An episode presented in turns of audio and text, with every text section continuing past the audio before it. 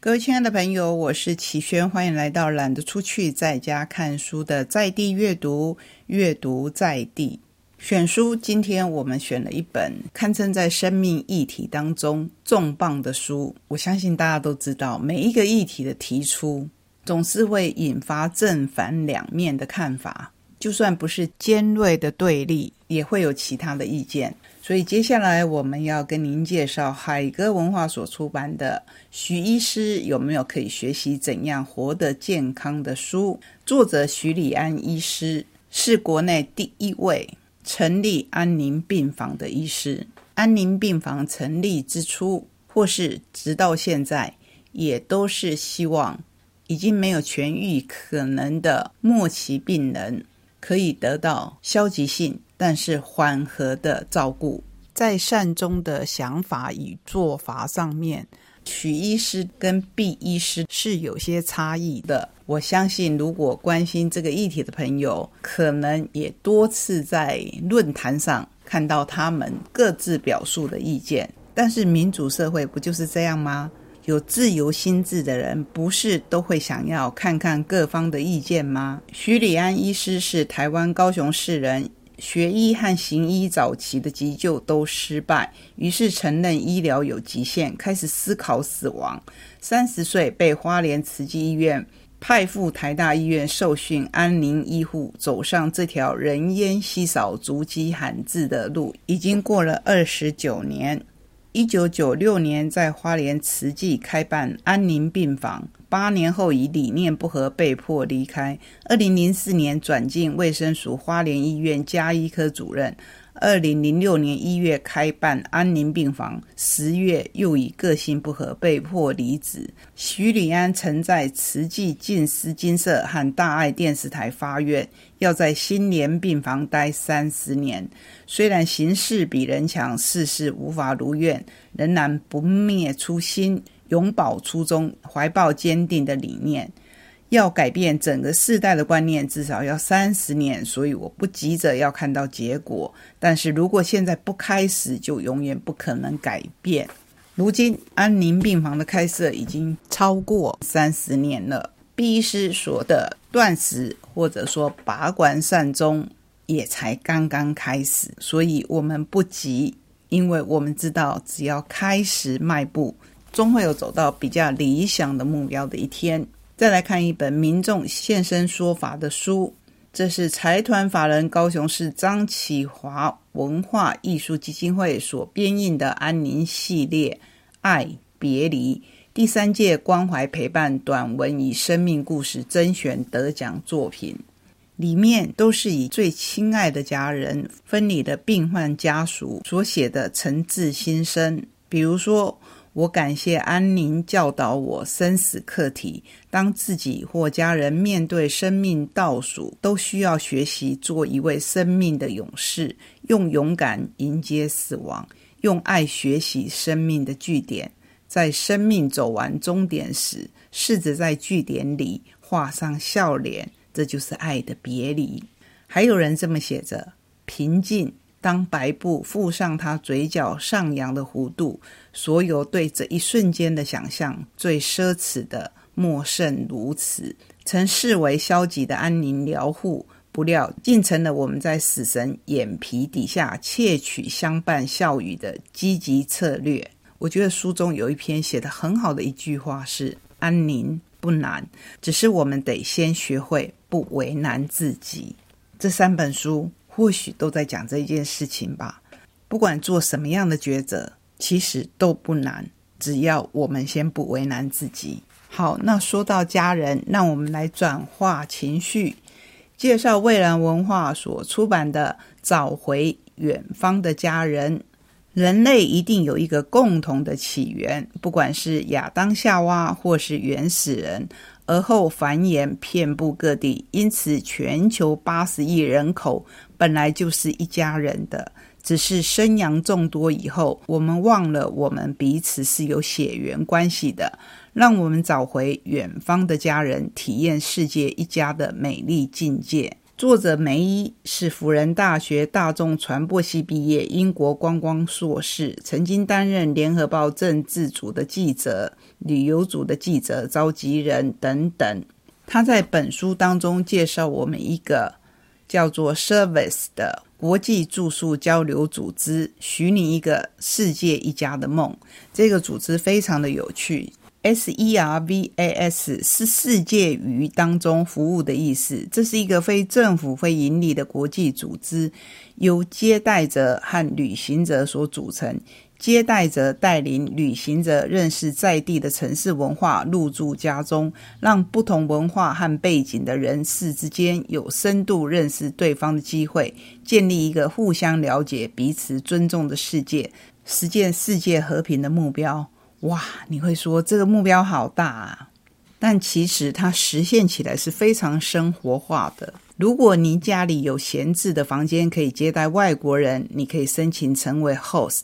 就是接待者的接待家庭，如果不方便让外国会员入住家里，也可以先申请担任 day host 一日接待，导览你所居住的城市小镇。在没有时间一起吃顿饭或者喝杯咖啡聊聊也可以。如果超级忙碌，暂时无法当 day host，也可以担任 traveler 旅行者。出国的时候入住当地会员家。经历不同的文化撞击后，可能产生的精彩火花。有些会员会兼任多重身份，以我的情况为例，就是同时兼具 host、day host、traveler 这三种身份。外国会员住我家的时候，我会带他们到台北市区走走；出国，我也会住在外国会员家。所有申请入会者都得经过在地协会的面试，确保此人为正人君子之后，才能缴交会员入会，以确保接待和入住会员家里的安全性。非常的有趣，这本书就介绍了他在这三种身份当中游走的经历。所以你会看到土耳其、以色列、欧洲。环游世界者还有日本、意大利、西班牙、美国、新化淡水、新北细子、苗栗南庄、嘉义民雄等等，找回远方的家人，因为整个世界本来就是一家人。最后要跟您分享两本蛮有意思的书，第一本是因这一家出版社所出版的《鱼什么都知道》，鱼什么都知道吗？那么反过来，你知道鱼什么呢？你可能会说，鱼就很简单呐，就是我们的食物之一。真的只有这样吗？刚才说到整个世界都是一家人，那么再扩大一点，世界上的物种是不是也都跟我们来自同一个起源呢？在所有的脊椎动物当中，我们对鱼类最陌生，因为它们永远活在水中，面无表情，静默无声，眼神呆滞，我们便觉得它们愚笨、原始而冷冰冰。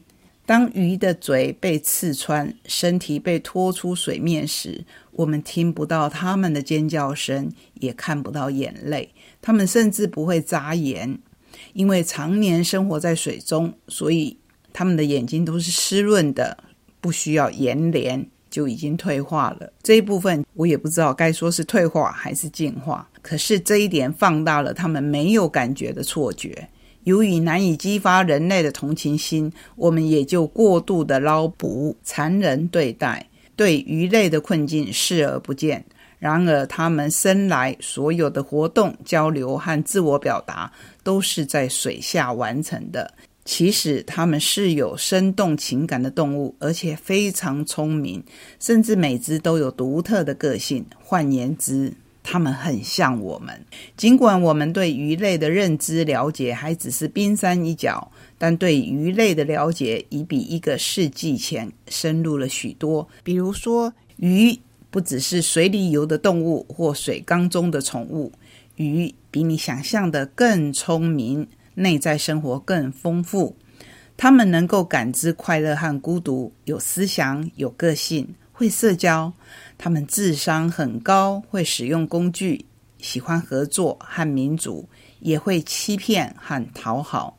他们认得喂食的人以及所属鱼群里的每一条鱼，没有想过吧？这一点，相信到水族馆或者海洋公园去过的人，应该都略知一二。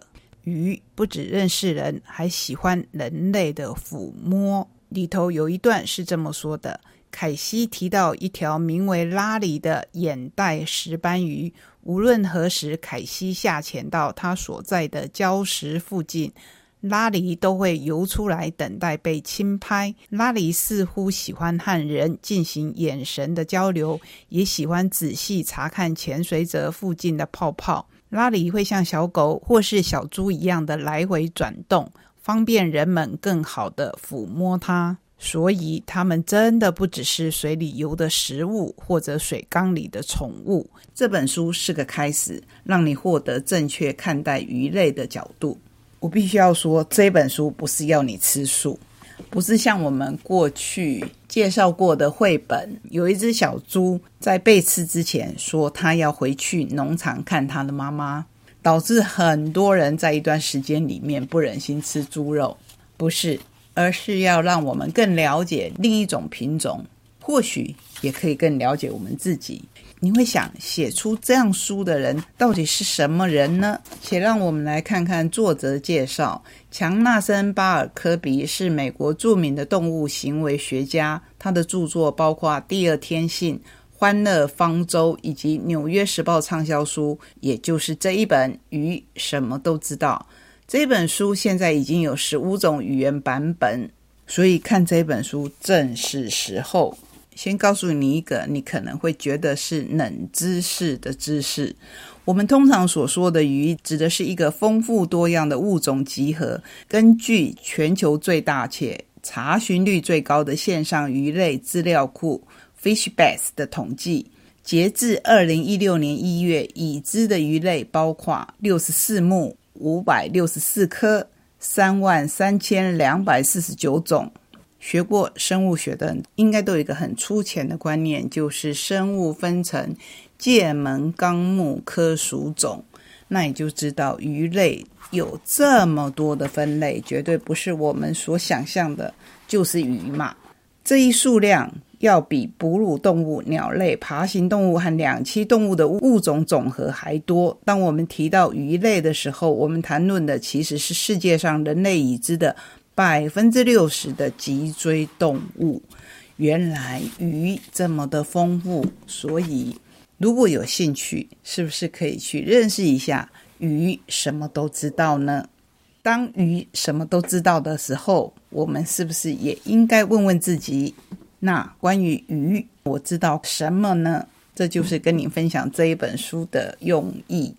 接下来要有一本有点怀旧、有点哀伤，可是又充满温暖的《明日家园》来画上节目的句点。潮浪文化所出版的这一本是詹姆斯·瑞班克斯写，他位于英格兰北部湖区的家，三代务农，农场拥有悠久历史，俨然成为地区古老光景不可或缺的一部分。包括一块块的草地、悠闲吃草的牛羊、引来许多蝴蝶、昆虫聚集的灌木围篱等。他承袭家族传统的畜牧方式，但真正继承农场时，却已难以抵抗时代洪流的巨变。年轻男女离开土地，奔向城市，石造谷仓，坍塌颓倾。经济形态的转移成为日常抉择的艰难处境。本书以家族数十年的经历和见闻，阐述世界各地农村景致如何慢慢被推向崩解的历程。这是现实面。不过，当他缅怀过去，写到他与爷爷之间的鲁木之情，真诚恳挚，让人动容。面对湖光山色的优美景象，他愿意脚踏实地的度日。传承给下一代美好良善的价值与信念。说起来或许有些乌托邦，可是如果您跟启轩一样，也是来自务农的家庭，相信都会对这一本书里面的怀旧情怀起共鸣。在这样温暖的氛围当中，我要谢谢你，让我跟您分享今日各式各样的选书，希望可以带给你思考，带给你力量，也带给你温暖。我们下个礼拜同一时间空中再会，拜拜。